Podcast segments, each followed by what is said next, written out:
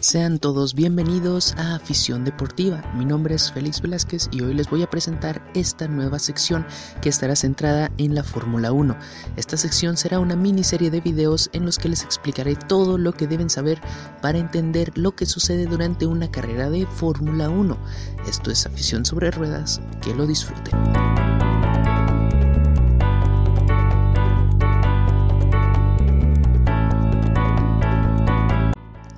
Comencemos con lo más importante, los autos, pilotos y equipos. Un auto de Fórmula 1 actualmente es increíblemente caro.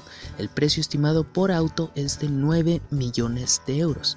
Claro que esto puede variar dependiendo de cada equipo. Un volante de Fórmula 1 tiene un costo aproximado de 43 mil euros y para ponerlos en perspectiva, nuestro querido presidente de México en 2020 tenía un sueldo mensual de 111 mil 990 pesos aproximadamente.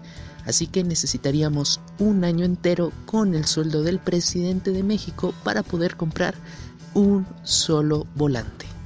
Pasemos con los alerones delanteros y traseros. El alerón trasero tiene un costo aproximado de 68 mil euros y por su parte el alerón delantero cuesta 136 mil. Pero aquí viene lo mejor. Durante una sola carrera los pilotos pueden destrozar un alerón delantero muy fácilmente, por lo que cada equipo tiene un mínimo de dos alerones de repuesto por piloto. Las partes más caras de un auto de Fórmula 1 son la caja de cambios, con un valor aproximado de 409 mil euros, y el motor, con un valor increíble de 6.490.000 euros aproximadamente, lo que equivale más o menos a comprar la casa de Madrid de Cristiano Ronaldo. Todo esto recubierto en un monocasco de fibra de carbono de 553 mil euros.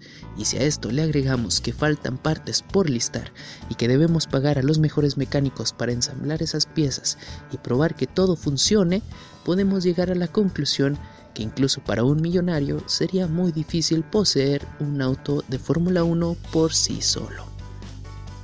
Todo esto sería un gasto innecesario si no tienes un buen piloto que sepa manejar ese auto, pues no cualquiera puede hacerlo. No por nada, la Fórmula 1 es considerada la categoría reina, donde solo compiten los 20 mejores del mundo o los que tengan el dinero suficiente para comprar un lugar. Si tú crees que tienes la habilidad para llegar a la Fórmula 1, el camino que debes tomar es el karting. Esta es la categoría menor y servirá para hacerte de renombre y poco a poco subir de categoría. Después de crecer poco a poco, ganar muchas carreras y de conseguir unos patrocinadores generosos, te toparás con el siguiente obstáculo.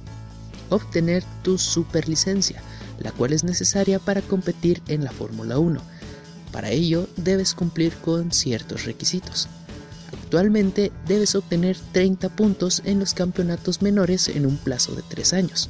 Estos se consiguen quedando cuarto o más arriba en el campeonato de la Fórmula 2 segundo o mejor en el campeonato de IndyCar o quedando primero en la Fórmula 3 o Fórmula E. Y además deberás ganarte la confianza de un equipo de la máxima categoría. Otra forma de obtener tu superlicencia sería manejar un Fórmula 1 por 300 kilómetros, lo que significa que un equipo tenga confianza en ti para cederte un auto por un tiempo. Y pasamos al último punto de este video los equipos y sus pilotos. Cada equipo cuenta con dos pilotos y un par más de reserva, que siendo honestos casi nunca vamos a ver competir. En este 2021 el mercado de pilotos fue una locura, pues el equipo Haas apostó por dos novatos provenientes de la Fórmula 2, el joven piloto Nikita Mazepin de Rusia y Mick Schumacher de Alemania, el hijo de la leyenda Michael Schumacher. El equipo Williams por su parte cuenta con la joven promesa George Russell de Reino Unido y con el canadiense Nicolás Latifi. Alfa Romeo mantiene a la leyenda Kimi Raikkonen de Finlandia y al italiano Antonio Giovinazzi que no ha tenido el mejor de los años. El equipo propiedad de Red Bull Alfa Tauri cuenta con Pierre Gasly de Francia y con el super japonés Yuki Tsunoda proveniente de la Fórmula 2 también. Ferrari mantiene en sus filas al monaguesco Charles Leclerc y trae a su equipo al español Carlos Sainz. El equipo Alpine, antes llamado Renault, se luce con el regreso de un campeón mundial, Estoy hablando del español Fernando Alonso y mantiene al francés Esteban Ocon como su segundo piloto.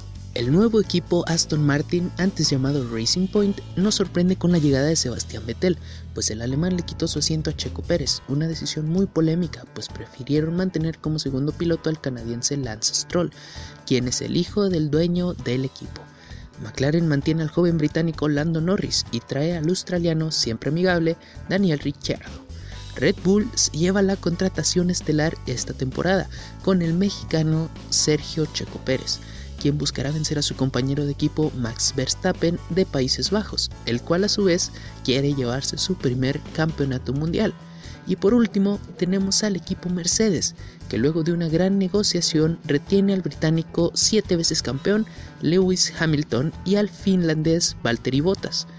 Todo está listo, Comenzamos con la cuenta regresiva para el primer gran premio, así que no se pierdan los siguientes videos donde seguiré explicando todo lo que debes saber antes de las carreras. Les deseo un excelente día, tarde o noche, esto fue Afición Deportiva.